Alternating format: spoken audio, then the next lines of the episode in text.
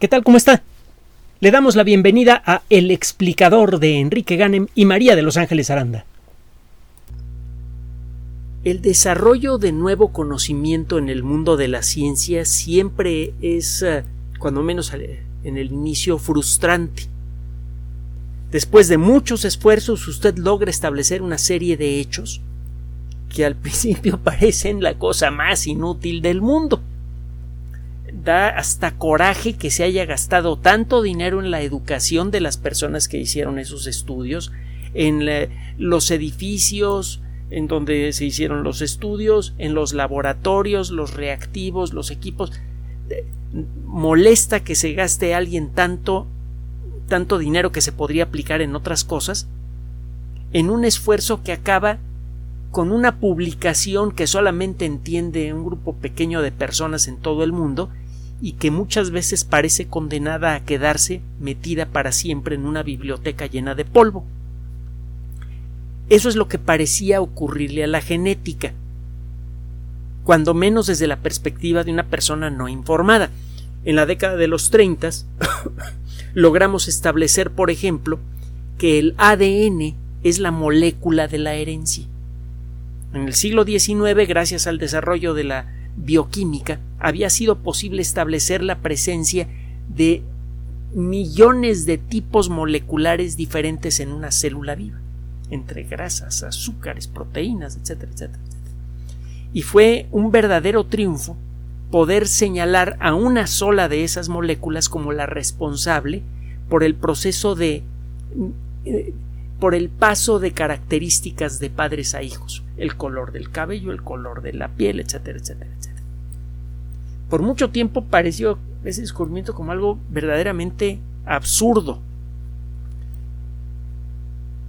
Todavía en la década de los sesentas, 30 años después, el conocimiento sobre el ADN parecía ser absurdo. De hecho, toda la disciplina que se dedicaba a los rollos de la herencia, el ADN, etcétera, etcétera, la biología, pues parecía un ejercicio intelectual, eso sí, muy bonito, muy padre, pero realmente para el público en general la biología no parecía tener aplicación alguna. El conocimiento es algo chistoso, el conocimiento verificable. Se va acumulando poco a poco, como las piezas de un rompecabezas que van apareciendo al azar. Usted las coloca donde pues donde pueda, ¿verdad? Eh, imagínese que en lugar de tener todas las piezas del rompecabezas enfrente y que las puede usted catalogar por colores y por formas, le van dando una pieza a la vez, al azar. Pues al principio las pone usted en la mesa en donde le viene la, eh, la idea, cada una de ellas, y por mucho tiempo el rompecabezas parece una cosa insoluble.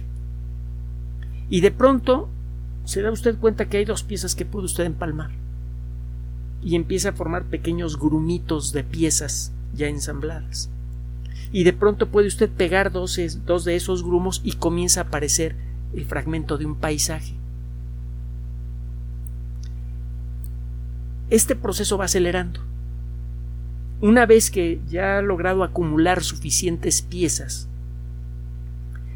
y que ha tenido la paciencia de ver si algunas de ellas pueden engranar entre sí, de pronto comienzan a aparecer fracciones suficientemente grandes del panorama global como para que empiece usted a darse cuenta qué es lo que le falta para llenar ese panorama.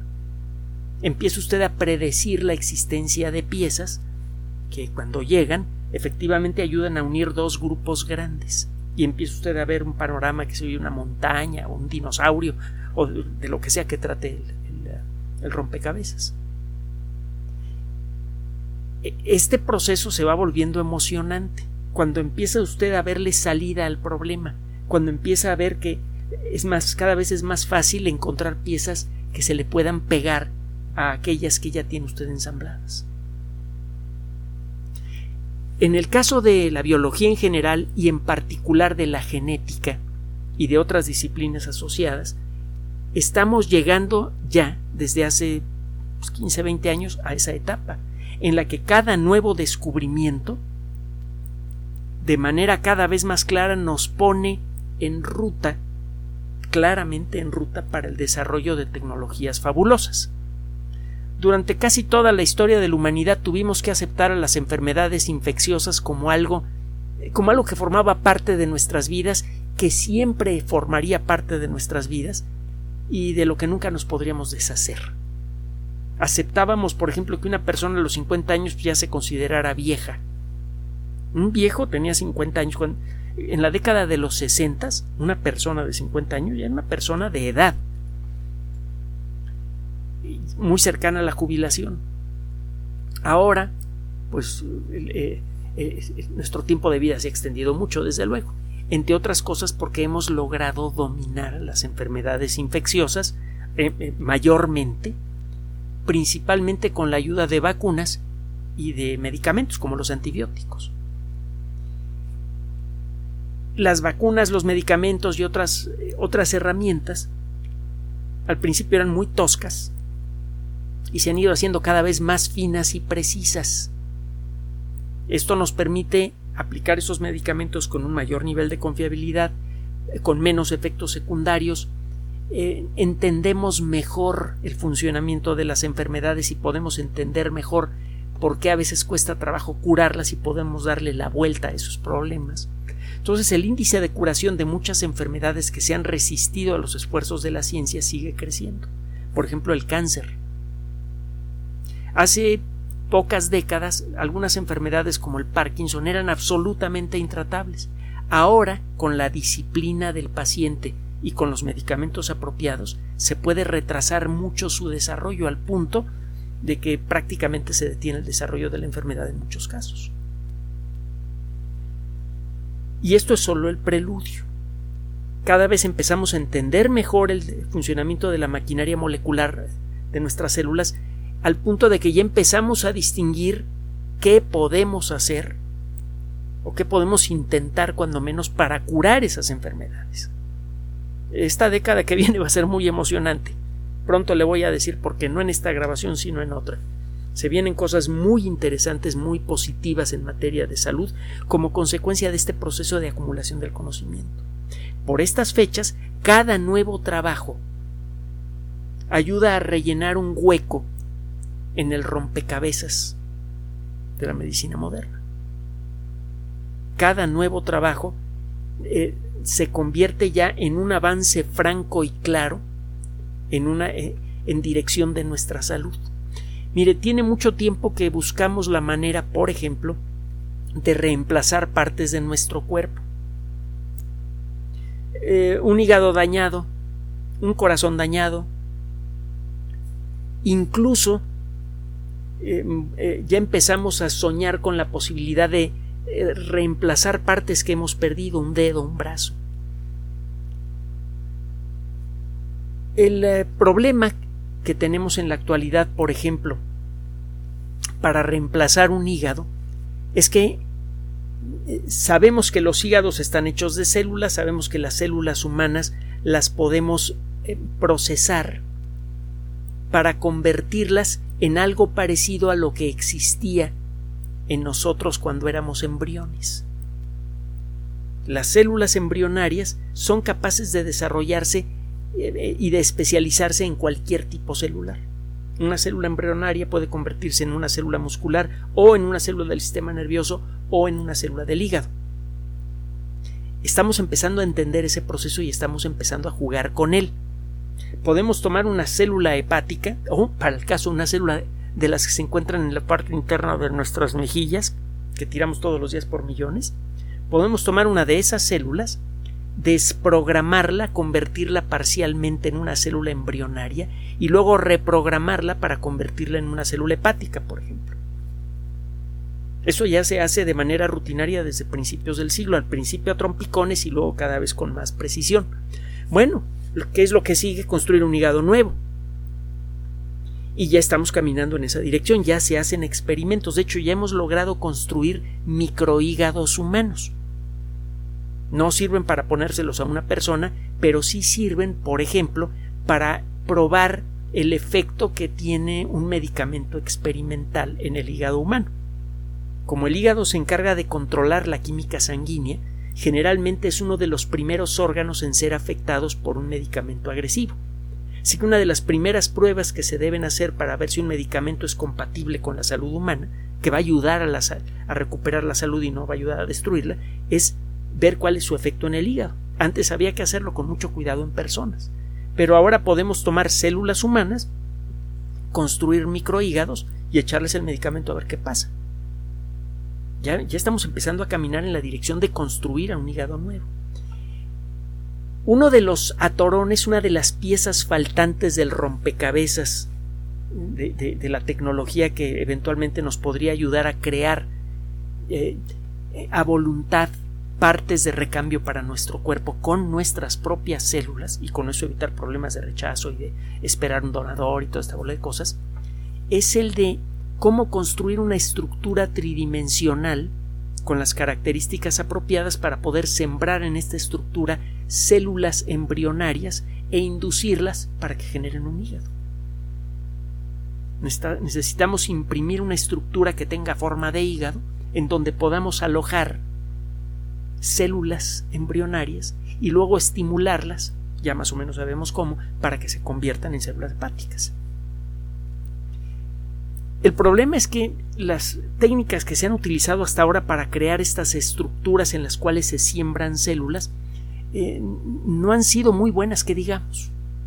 Se utilizan, por ejemplo, impresoras 3D que utilizan un material gelatinoso para imprimir una estructura que parezca un hígado humano y en donde se puedan insertar células embrionarias. De hecho, hay impresoras 3D que tienen además una unas cabezas que se parecen a las cabezas de las eh, de, las impresoras de chorro de tinta.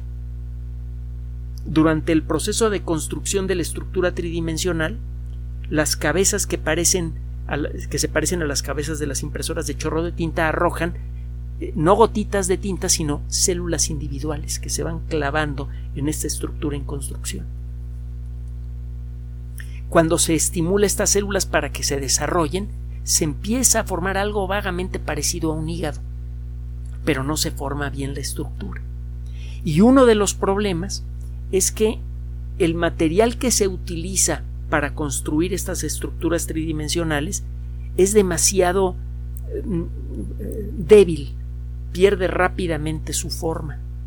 Si usted le cambia la fórmula química para que esta estructura sea más rígida, eh, generalmente acaba utilizando materiales que son tóxicos o que pueden generar con facilidad reacciones alérgicas en caso de que tratara de implantar eh, un hígado sintético hecho de esta manera a una persona.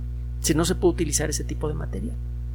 Parece una tontería. No se encuentra un material biocompatible que sea suficientemente rígido para poder continuar con los experimentos para tratar de crear un hígado humano. Pero el hecho es que por muchas vueltas que le daban varios grupos de investigación, no le hallaban cómo, al, asunto este no, no hallaban cómo resolver el problema.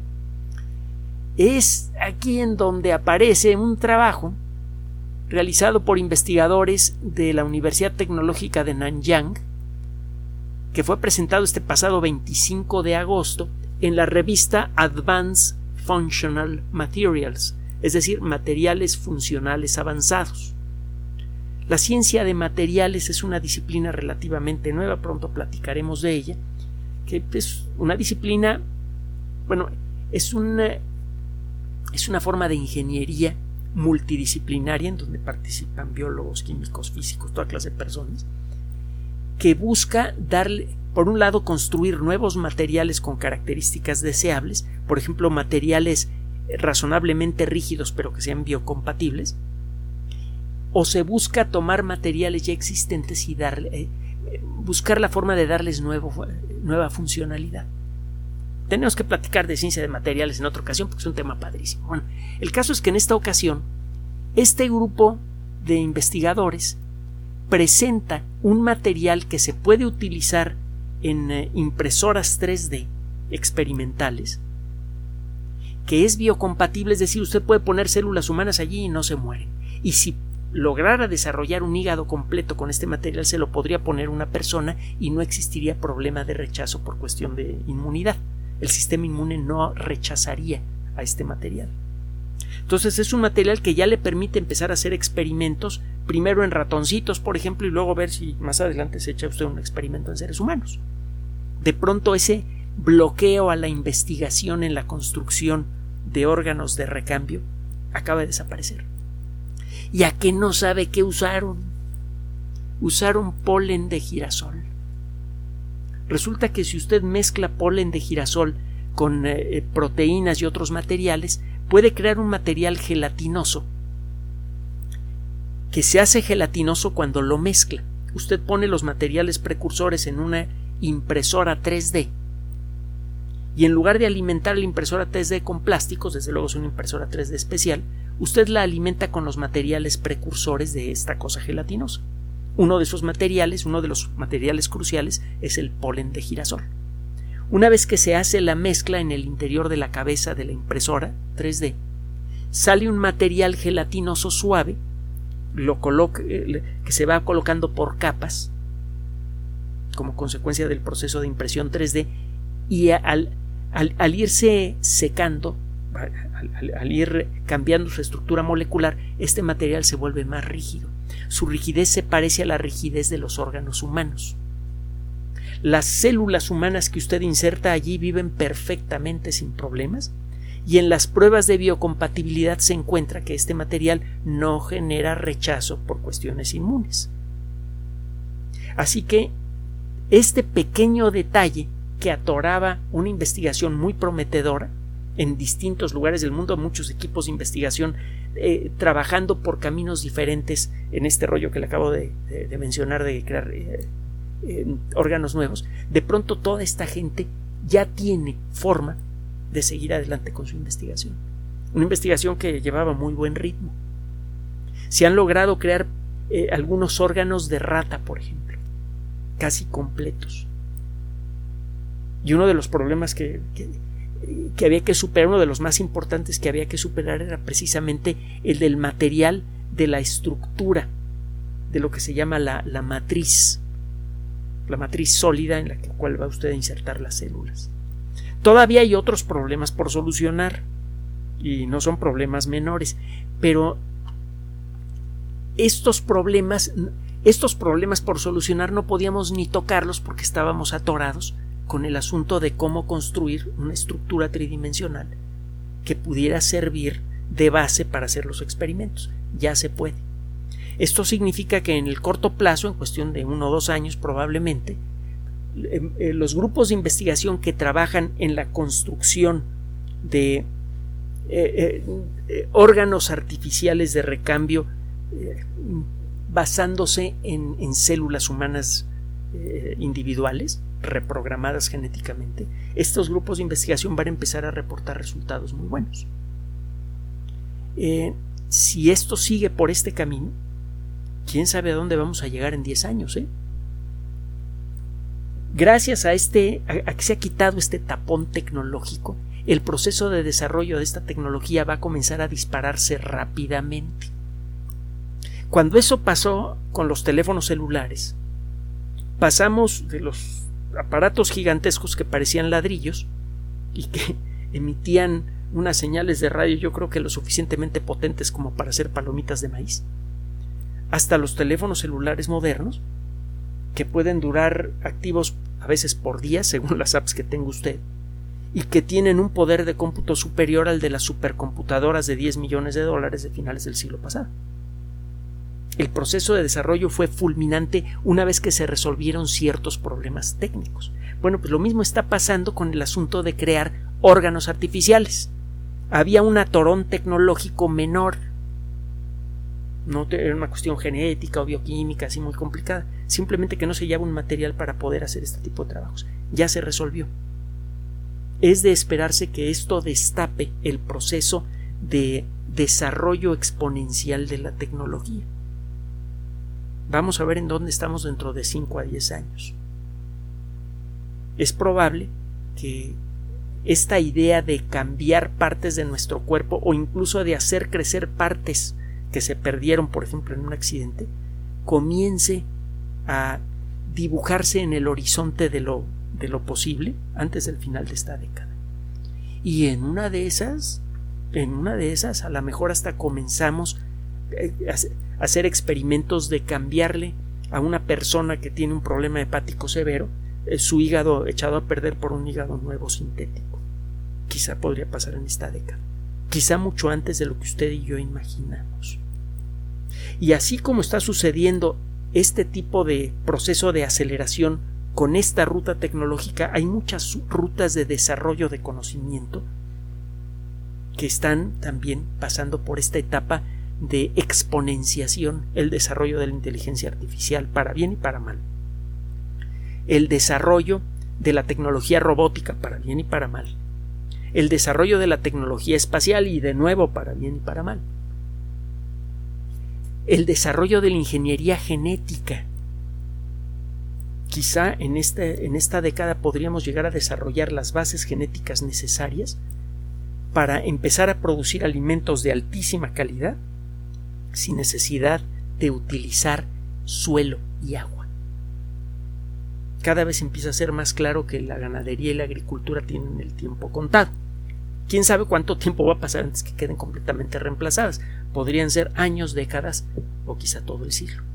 Pero es cada vez más claro que la ingeniería genética nos va a dar las herramientas para poder producir comida de altísima calidad, de muy buen sabor, mejor que la natural y mucho más sana en una fábrica. ¿Sabe? La tecnología, desde cuando menos la revolución industrial, ha dictado el paso del desarrollo de la sociedad humana de muchas maneras diferentes. Y eh, cuando menos durante la primera parte de este proceso, la sociedad entera fue mayormente víctima del mismo. La tecnología aparecía antes que la sociedad tuviera la madurez para utilizarla de la manera apropiada. Y por eso hemos tenido problemas de contaminación muy graves, porque se desarrolló primero la tecnología que permitía la construcción de grandes industrias antes de aprender a medir el impacto ambiental y limitarlo. Por eso se desarrollaron las armas nucleares, por eso hemos tenido un montón de, de, sustos y de, y de vergüenzas como consecuencia de este desfasamiento entre el desarrollo tecnológico y nuestra capacidad colectiva para absorberlo y usarlo de manera sabia. El ritmo de desarrollo tecnológico está aumentando rápidamente en todas las disciplinas. Es especialmente importante ahora, mucho más que nunca, que estemos enterados de este tipo de desarrollos para que nos anticipemos a su llegada y podamos discutir exactamente cómo queremos usar esa tecnología para beneficio de la colectividad. Recuerde que en la gran mayoría de los casos la gente que hace ciencia la hace para todos. Gracias por su atención. Además de nuestro sitio electrónico www.alexplicador.net, por sugerencia suya tenemos abierto un espacio en Patreon, el explicador Enrique Ganem, y en PayPal, el explicador patrocinio gmail.com, por los que gracias a su apoyo sostenemos este espacio. Puede usted descargar gratuitamente estos audios en formato MP3 en Spotify y en iTunes como El Explicador sitio oficial y en SoundCloud como El Explicador y con formato de video en YouTube en El Explicador sitio oficial. Recuerde nuestras redes sociales de siempre, Twitter Enrique-Ganem y en Facebook Enrique Ganem sitio oficial, El Explicador y los grupos que usted ya conoce. Finalmente, El Explicador siempre somos María de Los Ángeles Aranda y Enrique Ganem. Gracias.